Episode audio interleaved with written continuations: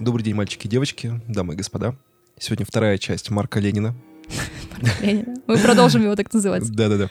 Вот, это история про шутера. Мы начали в прошлый раз. Если вы не слушали, наверное, логично начать с прошлой части, но кто я такой, чтобы вам советовать, можете оставаться с нами и дослушать уже с этой части. А, мы не романтизируем маньяков и серийных убийц, не нарушаем российское законодательство, не призываем к насилию, а рассказываем истории, которые, к сожалению, произошли в жизни. А, мы шутим, потому что юмор помогает преодолеть страх. Это нормальная реакция психики. И если вы чувствительный человек, которого может травмировать true crime, то, пожалуйста, не слушайте нас. Мы не проводим журналистские расследования, а занимаемся исследованием открытых источников и предлагаем свои рассуждения, которые не претендуют на абсолютную истину. Да, грустная часть нашего True Crime эпизода. Но мы за ней все сюда и пришли. Можно оф топ У меня ну подруга только что вышла замуж. Поздравляем. И да, я хотела бы сказать, Ада, я тебя поздравляю, ты супер. Не осуждаем, поздравляем. Не осуждаем, да, поздравляем.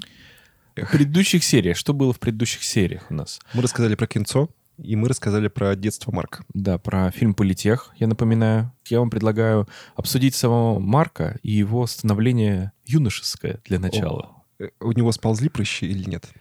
Такое ощущение, что он умер уже с прыщами на самом деле. Ну, бывают люди, у которых плохая кожа, и да, все, Люди, если у вас прыщи или акне, мы ни в коем случае вас не унижаем. Тут дело о стрелке, который убил 14 женщин, поэтому мы э, издеваемся над ним тут как хотим в прямом Мне эфире. очень нравится, что Влада подчеркивает, что он убил 14 женщин. Не, она ни разу не сказала слово «человек». А, да, она ни разу не, не упомянула бедных раненых мужчин. Они же так страдали в больнице. Да а один вообще э, раскомнадзорнулся. Несколько. Вот после именно. этой стрельбы. Все так. Вот.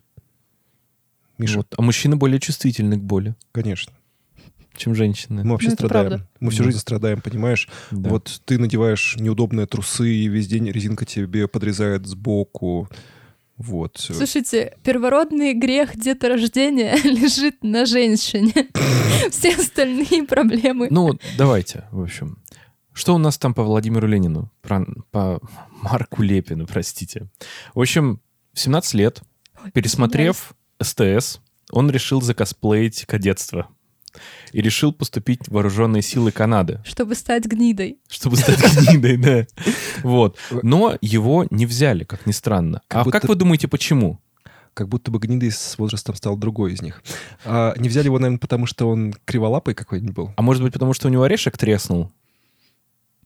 Возможно. Короче говоря, сам он э, писал, по-моему, в посмертной записке, что его не приняли за антисоциальное поведение. Короче говоря, он просто психопат. Он, Естественно, психолог, который mm-hmm. был в медкомиссии, он сказал, вы что, с дуба рухнули такого? Нас гнида, его все ненавидят в сериале «Кадетство». Вы хотите еще одного нам, что ли, сюда? Вот, поэтому его, естественно, не взяли. Из-за этого у него очень и очень сильно пригорело. А гнида — это тот, который по телеку плачет, да?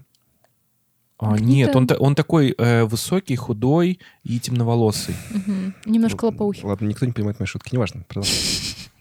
Вот. В общем, в 82 году семья Лепина переехала в Сен-Лоран. Этот район был ближе к месту работы его матери Моник. И в Сен-Лоран? Да.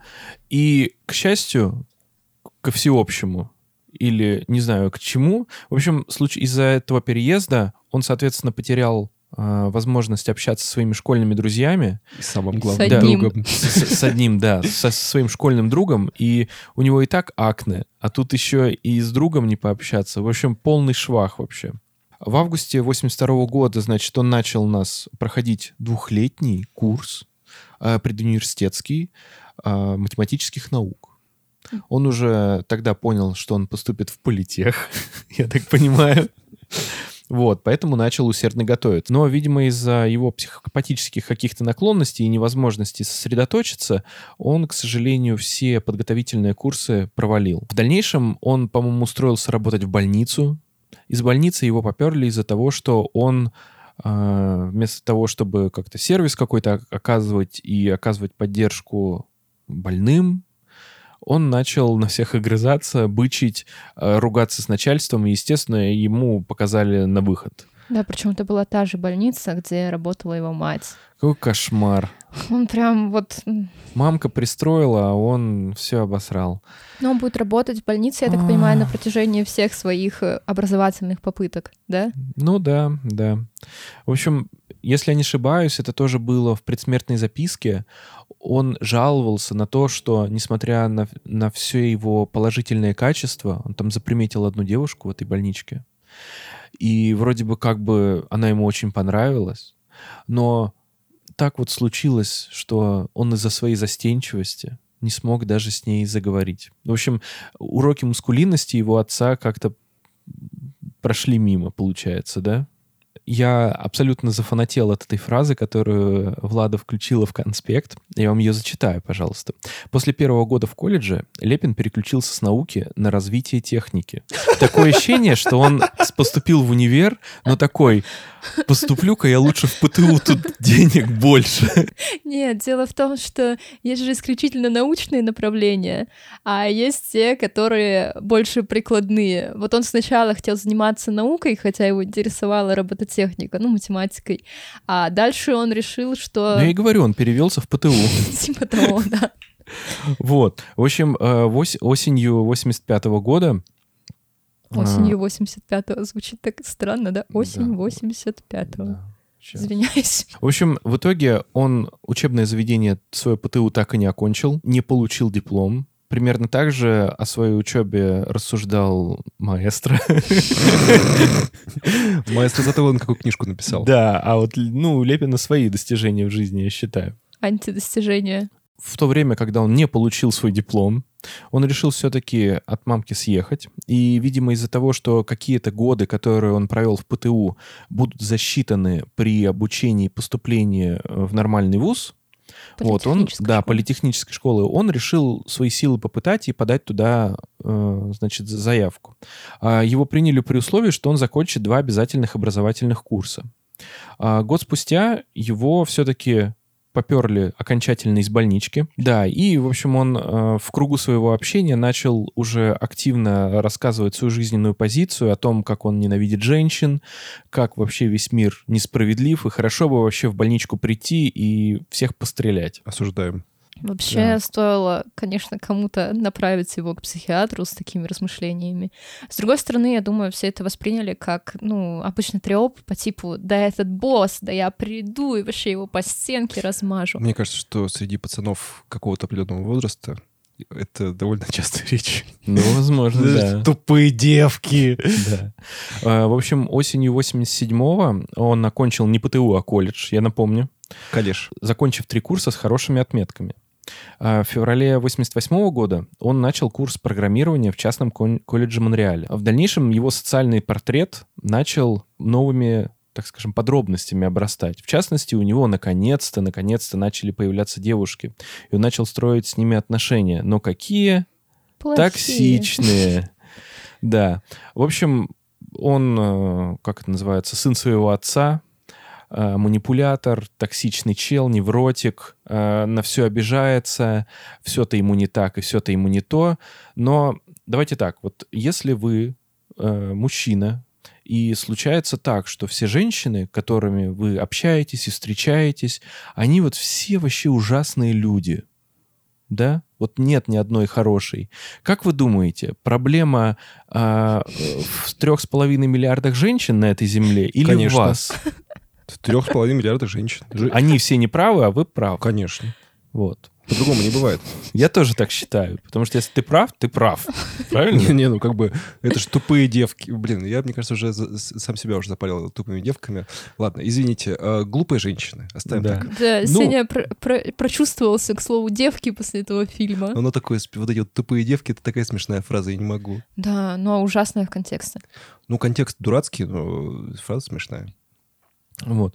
И уже тогда он также начал транслировать э, в кругу своих знакомых такие антифеминистические уже заявления про то, что, в общем, женщинам не место на этом свете и так далее и тому подобное. Да. Женщины и работа — несовместимые вещи. Ну, в общем, год спустя он подал заявление в политехническую школу уже на другой курс. А, Если я не ошибаюсь, у него, по-моему, было что-то типа программирование, что-то такое. Но у него, получается, для прохода на этот курс у него не было каких-то других курсов, которые Ну, он прошел. образовательной базы, Да. которая, типа, позволила бы ему эту программу освоить. Как ни странно, курс он, кстати говоря, очень хорошо, допол- вот, которые были условия для поступления, да, нового курса, курсов, в общем, не знаю, для продолжения своего обучения. Но он жаловался постоянно, поскольку, видимо, была большая конкуренция, это был нормальный вуз, и туда брали, о боже, кошмар какой женщин, то, Фу. естественно, он э, ссылался на то, что женщин берут на мое-то место, и мне приходится с ними вот с этими вот так называемыми людьми как бы конкурировать. Еще да, какой конечно, кошмар. твое место, чел. Всегда твое, всегда ждет тебя. Ты считаешь, что ты привилегированный мужчина, но это не так. Но он, кстати, не был белым. Ну, не совсем белый, он же Да. полураб. Ну и по большому счету события фильма, которые вы наверняка посмотрели уже к этому выпуску, они как раз начинаются вот примерно вот в это время. А, в период, значит, 89 года он уже начал готовиться, э, по сути, к нападению. А, Первым пунктом было какое? Несмотря на то, что его военный психолог его развернул, его 17 лет, ссылаясь на э, беды с башкой, тем не менее он подал заявление на получение огнестрела, и О, чудо. о чудо, он его получил. Он, в общем, приобрел себе в спортивном магазине Ruger Mini 14, охотничий ножик. Ну, как бы, что еще это делать с этим? Так человек собрался охотиться. Что тебе не так? И с октября по декабрь его как минимум 7 раз видели в политехнической школе. Так что, студенты, не жалуйтесь на вот эту карточку, с помощью которой вы проходите в университет. Да. Вот это все не просто так. И, ну, кстати говоря, у нас тоже есть в университете турникет, и я через него прохожу. Тебя там все знают. Ты же светила Ну да. Ярославской юриспруденции. А, как ум, честь и совесть Ярославской юриспруденции. Да. Давайте будем цитировать. Да, спасибо большое. За четыре дня до атаки заранее он подарил матери подарок на день рождения, на предстоящий. Флажочек такой, да, странный. Вот. э, Марк принес домой две сумки с вещами и записочку. Об этом Моник, его мама, узнала уже после всех трагических событий. Ну, где-то, может, кладовку или там к себе в комнату положил, просто Да. Вот. И, собственно, я думаю, что мы к событиям стрельбы уже, да, обратимся.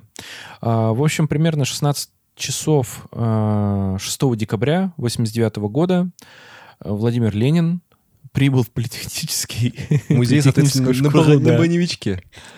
Да, Было бы еще смешнее, если бы он был внешне на него похож. да, он прихватил, значит, с собой купленную винтовку, ножик и начал слоняться. Все как-то на него так косо смотрели, что, типа, он ходит и ходит. Но, опять же, это вечер, соответственно, основные занятия уже, скорее всего, закончились, и у студентов, это, кстати говоря, в фильме написано, очень такое, как это, свободное время, что ли, да, и они ходят, там учатся, Ну, что-то вместе пары тусуются, еще да. идут, где-то в кафетерии тусовка. Вот. И он некоторое время сидел в приемной администрации, Как в фильме да.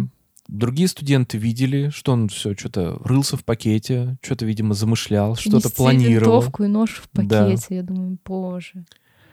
Так там же Вот. даже в фильме было, он такой в, Да. какой-то мусорный Полиц- пакет. Такой, да, какой-то мусорный пакет. А, к нему даже, по-моему, обращались э, сотрудники Мгм. э, вуза и говорили, типа, что пришел? Вот, на что он просто уходил. Это ж Канада, там все вежливые. Они такие, можем ли мы вам чем-нибудь помочь? Да. Они Ну такие- и, в общем, Они такие подходили, такие. Не, в «Как я встретил вашу маму» очень много шуток про канадцев, и там как раз про то, что канадцы всегда вежливые, и у них деньги, а не фантики. Ой, фантики, а не деньги. Да. И около пяти часов вечера он все-таки зашел в один из кабинетов. А, на тот момент в кабинете, по-моему, отвечал или какой-то с речью выступал один из студентов. Ну, презентацию. Да. Он зашел, прервал его речь и приказал, как это было проиллюстрировано в фильме, разделиться э, мужчинам, женщинам в разные группы. Вот. Все начали с ним- на него как бы странно смотреть, потому что такой угрюмый чел с акне. Вот. Да, на акне они обратили особое Да, и, и одежда у него такая какая-то, весь какая-то мешковатая. Он выглядел реально как пьяный бомж какой-то странный. Но он не застеснялся, выхватил винтовку и на- сделал выстрел в потолок. Естественно, уж все сразу же так это э, потрусили. Вот, все испугались. и действительно разделились. Э, в событиях в фильме там было так, что он начал предъявлять претензии девушкам по поводу того, что они занимают его место, что они вообще ужасные люди, и вообще как бы их всячески начал осуждать что они феминистки и так далее. начал осуждать Миха Ёб. А, ну, как, говорю, как могу. Вот. И одна из студенток заявила ему, что они даже не феминистки. Но это его не остановило. И тут он начал шмалять. И тут он начал шмалять. И вот тут вот начинаются разворачиваться... Тут начинают разворачиваться как раз-таки драматические события этого фильма. А, на самом деле дальше события происходили примерно как в фильме. В одной части аудитории остались 9 женщин, в другой около 50 мужчин. Он спросил у девушек, знают ли они, зачем он оставил их в кабинете. Начал задавать всякие провокационные вопросы. Почувствовал себя интервьюером. Да-да-да. В ответ студентки спросили, кто, что за чувырло к ним пришло. Вот. И Марк ответил им, что он вообще-то борец с феминизмом и с тупыми девками. Закончили на этом сегодня. Точка. А, Натали Провост сказала ему, девушки здесь хотят учиться, а не бороться с мужчинами или утверждать свое превосходство. В ответ на это он открыл стрельбу по группе девушек. А, в итоге он убил шестерых девушек. Эллен Колган, Натали Крото, Барбару Дейна, Ан-Мари Лемей, Соню Пелетье и Анни Сен-Арно французские фамилии, простите, если что-то не так сказал, э, Христа ради просто. Трех студенток он серьезно ранил, включая Натали. Скорее всего, Марк не знал, что они выжили. На проекторе с презентацией он написал слово «дерьмо», «шит». А, по-французски, фи... наверное, «щит». А, по, нет, по-французски «мерде». «Мерде». «Мерде», да-да-да. Как-то так это звучит. Видите, мы тут тоже все немножко французы. Мы все слегка полиглоты, и все знаем хотя бы два слова на разных языках. И, естественно, пара слов. Да, привет и матерные. Не, мы можем как Чеботков устраивать такой неймдропинг как с этими словами. Блин, мне очень... Честно говоря, я понимаю, что Чеботков, может, не самый лучший комик, но когда он начинает пародировать акцент, особенно казахов, у меня это приводит в... Так он его не пародирует. Ну, в общем... казах. У него просто вылезает внутренний черт, и поехали. Он как Расул Чебдаров. Из Расула Чебдарова вылезает кавказец, а из Евгения они... Чеботкова казах. Вообще у них, когда начинается тандем, и они начинают вот как типа истории на ночь, и там это, это так проскальзывало раньше, и они начинали вот этим вот общаться, это, конечно, очень смешно. Простите. Два моих любимых комика в России, простите. В России нет любимых комиков, ведь он живет в комедии. А дальше Стелок покинул аудиторию. Он следовал по коридору второго этажа и ранил еще трех студенток. Дальше он зашел в, ауди... в комнату и дважды попытался застрелить девушку, но ружье не сработало, была осечка. После его видели на аварийной лестнице, и он перезаряжал оружие. А он пытался вернуться в комнату, где видел потенциальную жертву, но студенты закрыли дверь. Он не смог отпереть ее тремя выстрелами и пошел дальше. В Канаде двери прочнее, чем в США, очевидно. Надо было по, по петлям стрелять просто. Мне кажется, он просто даже фильмов пересмотрел, где можно пострелять по двери и... Он по ручке стрелял. Ну, а не по замку, да? Ну, мне кажется, да, он просто не понял саму концепцию, как это работает. А, дальше Лепин направился под направлением к финансовому отделу. Ну, правильно, надо бабок заработать. А, по пути он ранил еще одного человека. В кабинете он застрелил Марис Лаганьер. Девушка заперла дверь, но Марк прострелил в окно и попал в нее. Ну, то есть, очевидно, он понял, как это работает. А, затем Ленин спустился в кафетерий на первом этаже. В нем собралось около ста человек. И тут началось самое мясо. Он застрелил студентку-медсестру Барбару Марии Ключник. Возле кухни и ранил еще одну студентку, после чего толпа разбежалась. Войдя в незапертую кладовку в конце кафетерия, Лепин застрелил Анну Мари Эдвард и Женевьеву Бержерон, которые прятались там. Эта сцена в фильме вообще очень жуткая. В фильме самая жуткая сцена, мне кажется, когда в предыдущей локации в аудитории одна девушка просыпается, и вторая говорит, типа, я не могу уходить. Ну, точнее, я не могу mm-hmm. И она говорит, лежи, и они прикрывают, она прикрывает ей глаза, ну, в общем, да, вот, вот эта сцена такая прям жуткая-жуткая. После Лепин велел парню и девушке вылезти из-под стола, но те не послушались, и он открыл стрельбу. Застрелил обоих. Дальше он поднялся по эскалатору на третий этаж. В коридоре... Эскалатор. Эскапатор. А дальше стрелок поднялся на третий этаж. В коридоре Лепин ранил девушку и, и двух парней. На третьем этаже он вошел в класс, он велел юношам убираться от, оттуда. и ранил Марис Леклер, которая делала доклад и стояла на небольшом подиуме. Марк открыл огонь по студентам в первом ряду и убил Мод Хавьерник и Мишель Ришар, которые попытались, которые попытались бежать. Другие студенты в это время спрятались под парт. Опять же, если вы смотрели фильм, э, все эти сцены довольно четко показаны, и там, правда, очень много крови, мяса и постоянные выстрелы. Но параллельно с, э, с этим в фильме еще есть э, линия молодого человека, который бегает везде и пытается как-то помогать людям. Вся атака продолжалась 20 минут, все на все. А в коридоре, э, в коробке, которую обнаружили при марке, было еще около 60 патронов. А, почему в здании не сработала тревога, почему, не приехал, почему так долго приезжала полиция, почему так долго ехала скорая, никто не понимал. Никто не понимал, что делать. И, в общем-то, все были в жуткой панике. Стрельба в Колумбане произошла, напомню, немножко позже. Известно, что директор по связям с общественностью полиции Монреаля Пьер Леклер провел брифинг для журналистов на улице перед политехнической школой фамилия Леклер должна показаться вам знакомой. И не зря. А именно в этом университете училась его дочь. Собственно, он зашел в здание университета и нашел тело своей изрезанной дочери. Как раз Она лежала Марис. рядом как раз с Лепиным, потому что там он уже покончил с собой. Угу. Правительство Квебека объявило трехдневный траур. Совместные похороны девяти женщин состоялись в базилике Нотр-Дам 11 декабря 1989 года. На них собрались тысячи человек. Ну, еще стоит, наверное, сказать, что он, э, как и любой шутер, закончил все это дело суицидом, понятным способом, подручными средствами, которые у него с собой были, да? Да, мы не упоминаем способ. Да, способ он засунул себе прямо в рот и сделал, э, нажал на кнопку. Телефон. Да, ну, так это работает. Рот да. кстати, не засовывал. А, вы уж извините, что я немножко суховато это все говорил. Я, на самом деле, очень много читал имен и побоялся ошибаться в них, поэтому старался идти близко к тексту. Мисс Кьюзи. Ну и да, интересно, что при Лепине... При Лепине. При Ленине, ты хотела сказать. Эдгар. Да, при нем нашли еще неиспользованные патроны и довольно много. Почему он не закончил свой... Точнее, он... почему так рано закончил, да? Но он закончил, и учитывая, что полиция только подъезжала к зданию, да, то есть обычно стрелки совершают суицид, когда их пытаются задержать, что они не хотят быть пойманными, и это у них такой красивый, в кавычках, способ суицида, абсолютно мерзкий. Но тут полиция еще подъезжает, у него есть оружие, патроны, но он такой, а, черт, хватит, и стреляет.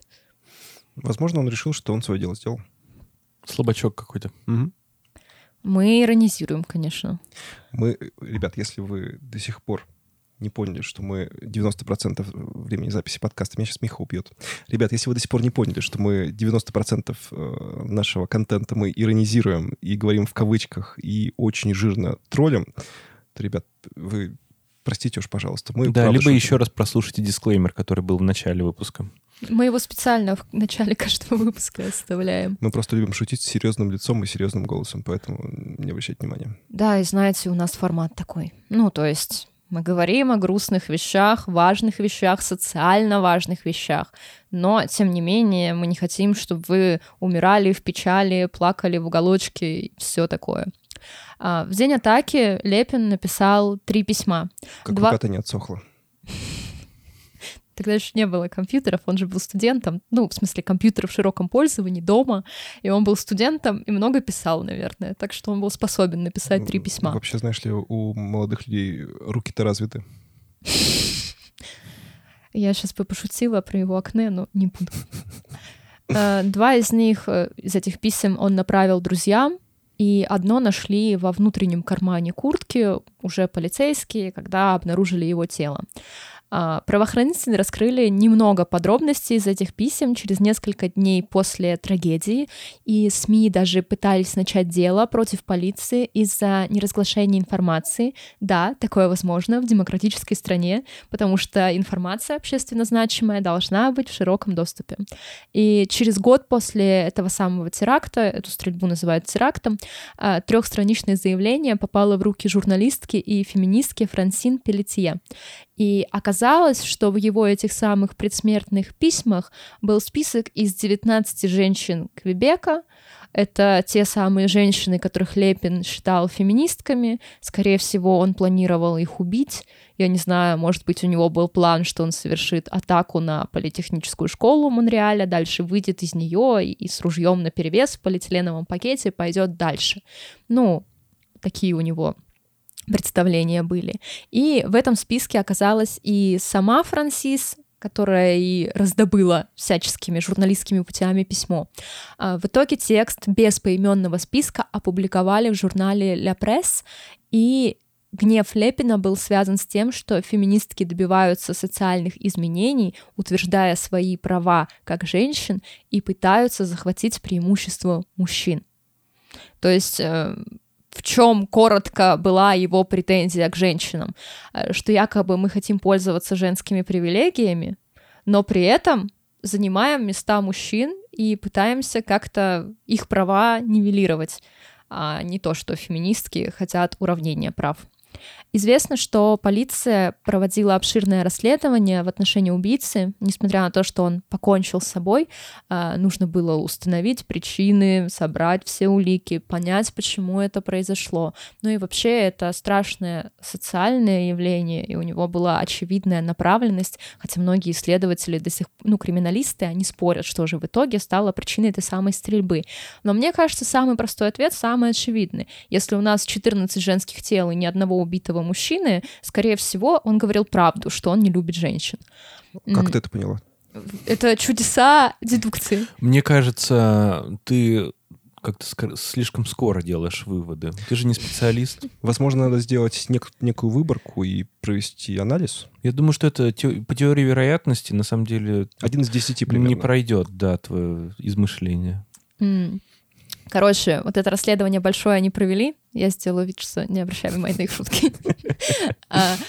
Это расследование не провели, но его результаты широко не были обнародованы, хотя и общественность, и родители пострадавших, и, естественно, озабоченные преподаватели и администрации учебных заведений, они требовали публикации и широкого распространения материалов, потому что стрельба — это всегда плохой социальный звоночек. Если я говорю про школы, всякие колледжи или университеты, это значит, что есть причина, по которой стрельба будет повторяться и в других учреждениях.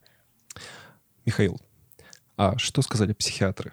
Ой, психиатры и криминалисты уже рассматривая материалы этого уголовного дела, э, сделали однозначный вывод, что у Марка Лепина проблемы с башкой. Вот это поворот. Очень неожиданно. Вот, естественно, ну, нормальное психиатрическое исследование должно проходить с живым, наверное, пациентом, да, вот, э, и через беседу, но исследовались те материалы э, и за, записи и м, показания его каких-то вот людей из его окружения для того, чтобы сделать какой-то вот психологический портрет. Действительно, он обладал признаками психопатии, причинами э, психиатры указывали жестокое обращение отца, вообще достаточно трудное детство, но самое главное, э, сказали, что виной всему на самом деле стала его токсичная ужасная сестра. Я шучу, конечно. Потому что она была женщиной. Ни в коем случае это был не отец, который Тумаков ему назвал. Нет, нет, нет, Надя. Нет, нет, нет. Вот. Самую большую, на самом деле, трагедию и вообще след, мне кажется, в жизни оставил из всей семьи, на самом деле, матери, мне кажется, потому что мать делала по большому счету все для того, чтобы его как-то от всей этой ситуации уберечь. Потому что она, во-первых, она все-таки съела, съехала от токсичного мужа своего. Это раз. То есть оградила общение с ним. Это первое. Во-вторых, она, по всей видимости, достаточно много работала, раз ей пришлось обратиться карьеру, да? в органы соцзащиты, чтобы, ну да, там приемные семьи, еще как-то, но она же с ним общалась. То есть она не просто его там забила и сказала, что, ну, я не справляюсь, всего хорошего. Вот. А То есть в она наших историях уже были такие истории. Да. А она, в общем, она весь груз ответственности на самом деле взяла на себя и, в общем-то, очень серьезно, так скажем, честно говоря, страшно представить. Очень критично к своим действиям относилась. Очень страшно представить, что случилось с этой женщиной, как она переживает эту трагедию сама с собой. Э, и вот ее чувство вины, как ее пожирает, ну, это, конечно, Вот. Ну и в последующем для того, чтобы как-то систематизировать и чтобы это как-то в основу криминологии легло, да, то так- такое преступление характеризи- характеризир- характеризовали как э, массовое убийство на почве ненависти к определенной группе. Э, Соответственно, в данном случае группа это женщины. такая, Женщины, которые- такая многочисленная группа. Не, я бы подожди, там сказал. женщины, Половина которые примерно. учатся в университете. Да нет, его все женщины бессильны, Мне кажется, деле. да. Подождите, а вот тоже вопрос. А, ну, мама ее тоже женщина. Мама вообще полагала, что эта стрельба могла быть направлена на нее. Но знаете, как, опосред... как у Кемпера. Сначала он убивал женщину, потом все-таки убил мать. А тут у Лепина не было такого с ней открытого конфликта. Напротив, она очень много для него делала и пыталась ему помочь. Но Можно еще вспомнить про сестру. да, но его мать, она активно строила карьеру. Она была прям self-made woman после того, как развелась с мужем. И делала все, чтобы ее дети жили достойно. И она считала, что вот феминистский пример в его жизни — это и есть она. И именно поэтому она полагала, что вся эта стрельба — это такой акт ненависти, скрытой ненависти к ней, потому что он не мог убить ее, но пошел на атаку. А я расскажу про не самые веселые вещи. Два студента политехнической школы, которые участвовали в шутинге, ну, в смысле, были жертвами, Жертвами но не шутинга. погибли. Да-да-да. Так или иначе. А, Они покончили с собой после стрельбы, оставив записки, подтверждающие этот факт. Массовое убийство привело к повышенному вниманию к насилию против женщин в Канаде и Квебеке в частности. Так в Палате общин создали э, подкомитет по положению женщин. Парки и зоны отдыха опять. Мы создали подкомитет для подкомитета. Простите, я не... Мы просто сейчас буквально смотрим этот сериал. Очень советую, правда. Э, Там есть лучший персонаж во всех Рон сериалах. Свонсон? Рон Свонсон. Это лучший персонаж. В Квебеке семьи пострадавших создали фонд для поддержки организаций, борющихся с насилием. Естественно, трагедия спровоцировала движение за контроль за оружием, но это история для отдельного выпуска. Там реально столько перипетий. То они ужесточили требования к оружию, Давай вспомним Америку. то это требование Разные сняли. штаты и с, э, А, отношения с оружием. Но это в всегда очень больная Канаде, в тема. Канаде немножко другая история Там с послабже. оружием, естественно. А, В Канаде история ближе к нам. Ну, то есть, чтобы получить оружие, нужно разрешение, пройти психиатра, и можно купить только определенные типы оружия. Ну, как будто бы так, так и правильно. Ну, Потому да. что продавать холодное, ну, как это, холодное оружие, продавать э, Холодное огнестрельное оружие, это кухонный нож, так что... Нет, кухонный нож не холодный. Ну, ис- использоваться Не-не-не, холодное оружие я именно по квалификации юридической говорю, потому что холодное оружие — это оружие, которое больше определенного размера, с определенными вещами и так далее. Я просто считаю, что продавать смертоносное оружие, которое при- придумано специально для убийства, обычным людям зачем? Но мне кажется, что и... Я- маленький вопрос. Э, о- Опасное оружие. Как ты еще раз сказал? Смертоносное. Смертоносное Ну вот смотри, оружие. а, Я считаю, что знаешь, какое? Вот книги Ольги Бузовой. Это смертоносное оружие, Согласен. которое Абсолютно причиняет боль вообще всем убийственное. Но окружающим. они только эмоциональную боль причиняют. я А вообще... боль эмоциональная не боль? Боль. Ну. Но она тебя не убьет. Давайте я немножко Или раскрою. убьет? А, Она меня убила. Я просто чуть-чуть раскрою. То есть, например, если ты продаешь ножи, ну, то есть у меня тоже есть карманный нож, который я там часто с собой ношу, либо Никому За об этом которого как-нибудь сядешь. Абсолютно. Так вот, и нож можно... Я знаю человека, который носит с собой карманный нож. Хорошо. Он в тюрьме? А, Был. Прости, Сень, так, пожалуйста. мы сейчас не будем говорить ничего дальше. Ну давай, объясняй про мысль. Короче, а, если у тебя есть карманный нож, ты можешь им отрезать нитку, вскрыть коробку, ну, то есть сделать какие-то бытовые вещи. Если у тебя в кармане лежит э, дробящее оружие, которое запрещено на территории Российской- Федерации полностью, как то дубинка, телескопическая дубинка, Кастет. кастет, э, ш- я не знаю, цеп, что угодно. Цеп? цеп. Ты что, человек из средневековья, Ну, что ли? ты идешь такой с Моргенштерном заб- улице. забыл снять латы. Забыл, ну ладно. И это оружие, это правда только оружие, оно не может выполнять никаких функций, кроме нанесения тяжких телесных повреждений, ну, либо не тяжких, тут уж как по- повезет. Вот, поэтому, а зачем? У меня еще есть такой нюанс. Вот я как человек, я против охоты на животных. Ну, на людей тоже, но против животных в первую очередь. Так нет, Я, говорит, свой выбор сделала. я как человек, я в целом против охоты. И мне кажется, эта форма досуга немножко устарела. Это вот история про Моргенштерн, и как бы в современном мире охота чаще носит характер развлечения, Влада, нежели добычи еды. давай мы на этом остановимся. Мы тебя осуждаем, потому что все депутаты единороссы очень любят охоту. Да Это, это раз. А равно. во-вторых, давай так, а рыбалка это тоже ужасная. Нет, как бы- потому что рыбы с мертвыми глазами, а олень смотрит на тебя, и потом в сказке Бэмби Ну снимается. давай так, а убийство волков — это благо или нет? Нет.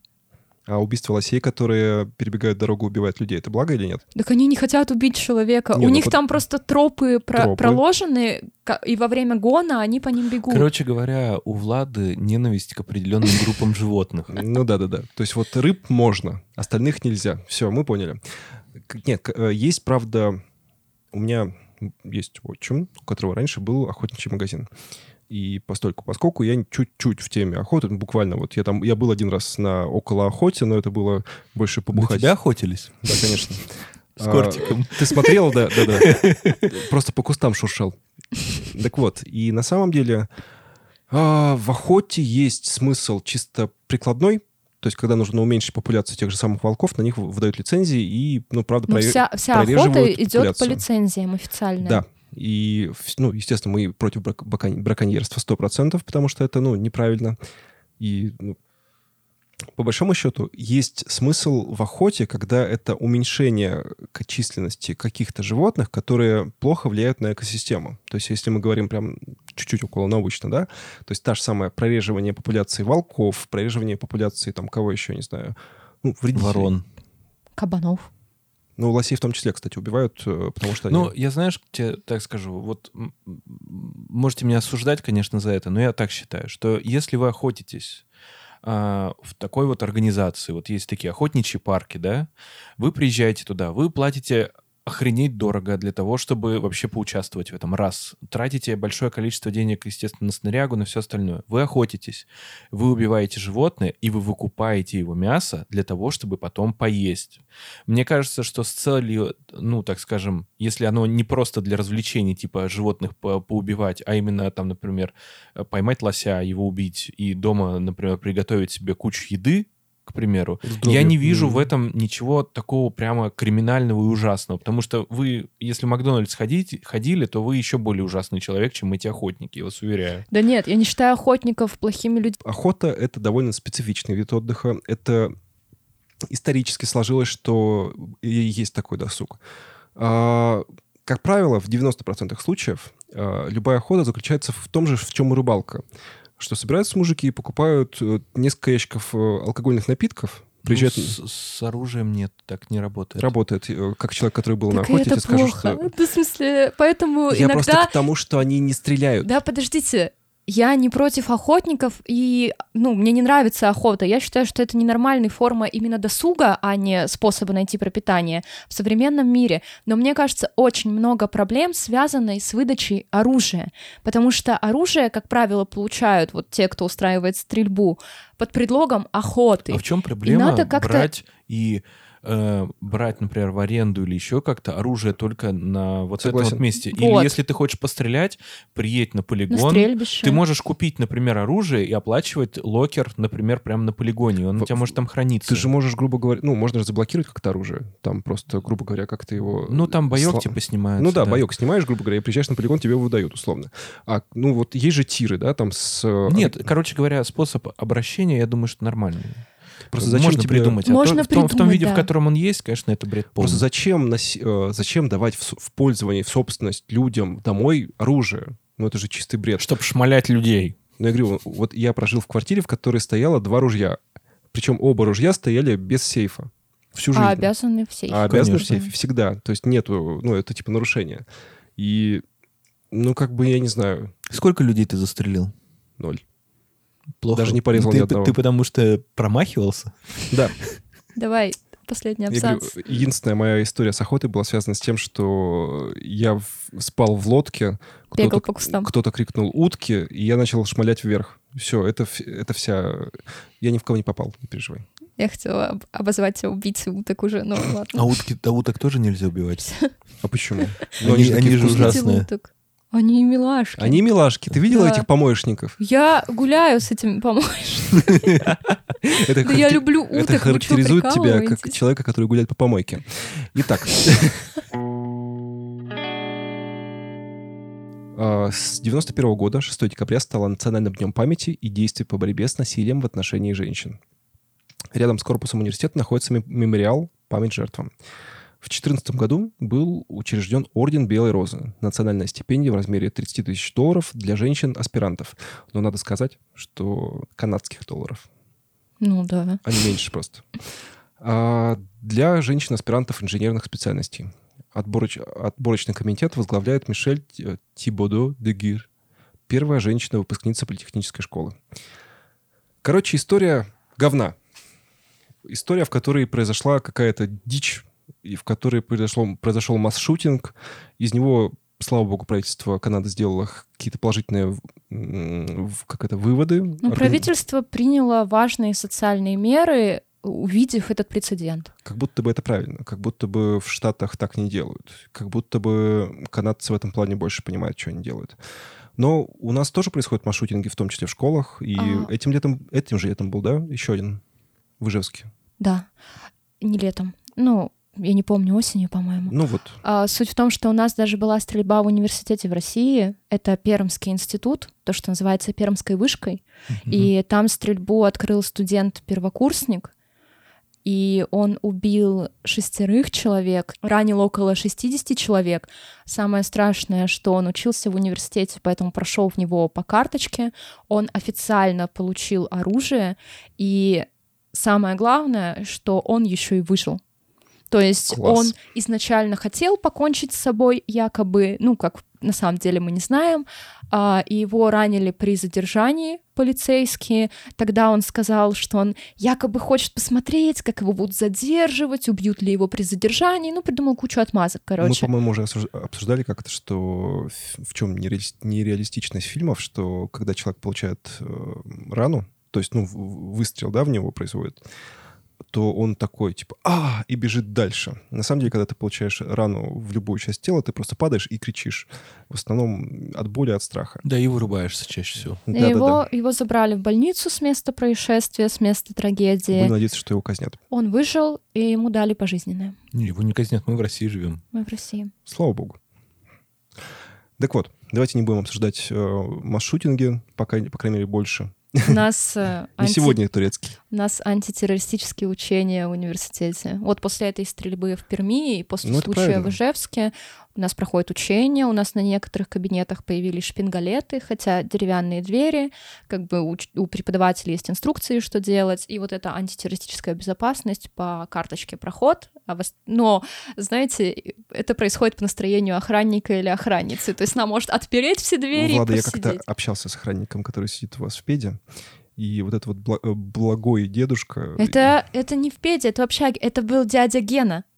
Да. Э, дядя Гена клевый. дядечка, да. Он очень клёвый. Но я, честно говоря, очень сильно сомневаюсь, что дядя Гена что-то сможет Дядя. Гена уже уволился из общежития, они наняли охранное предприятие, и у нас в университете уволили милых женщин-вахтерш, которые сидели, и теперь там охранник и охранница. Я не думаю, что они могут оказать какое-то физическое сопротивление, но теперь это частная охранная организация, у нас камеры везде установили. Давайте чуть-чуть проговорим, буквально в трех словах. А, Если происходит какая-то жопа подобного рода, что нужно делать? Первое правило бойцовского клуба. Не выходить в коридор. Не выходить в коридор. Второе правило бойцовского Остаться в клуба. кабинете, залезть под парту. Третье правило бойцовского клуба. Делать вид, что в кабинете никого нет.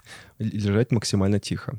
Если вы будете делать подобное действие, то вероятность вашего выживания повышается в разы в геометрической прогрессии.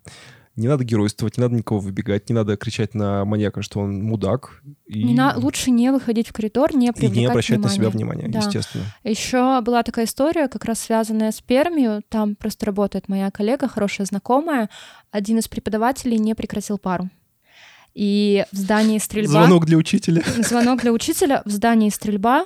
Преподаватель лекцию ведет. Студентки ему говорят, что, мол, давайте залезем под парты, потому что нас услышат. Ну, если он будет проходить рядом, он услышит лекцию. А преподаватель им очень грубо ответил и сказал, мол, сидим и пишем. Надеюсь, он сдох. И нет. И девочки плакали. Есть диктофонная запись вот с этой пары, где преподаватель так себя ведет.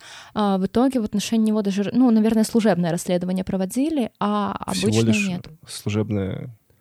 Ну, так как есть. Но это вообще это нарушение должностных инструкций, потому что преподаватель должен знать, что делать, если, не дай бог, такое происходит в университете. Нен- Ненавижу синдром вахтера и ненавижу людей, которые получают маленькую власть и начинают ей очень сильно выпендриваться. Итак, господа, мы закончили эту историю двухсерийную. А, Напомню, что если вы слушали этот выпуск первым, то предыдущий вас уже ждет. Да, Узнать про биографию Марка Лепина в обратном порядке. Да-да-да. Как в А, фильме «Довод». Но я думаю, что есть такие люди, им правда важно сказать, что есть предыдущий выпуск. Я напомню вам, что нужно обязательно поставить звездочки нам на Apple и написать нам какой-нибудь хороший комментарий. Пожалуйста, дай бог здоровья. А, Заходите на Яндекс, если вам так удобно. Там можно добавить в избранное и дичайше кайфануть от наших бесед по вечерам. Я надеюсь, что вы вместе с нами пьете какой-нибудь вкусный чаечек или кофеечек и получаете удовольствие от, от того, как мы пытаемся не умереть от таких историй в момент их рассказывания. А, Я надеюсь, что вы приходите к, к нам каждую неделю и проводите с нам время.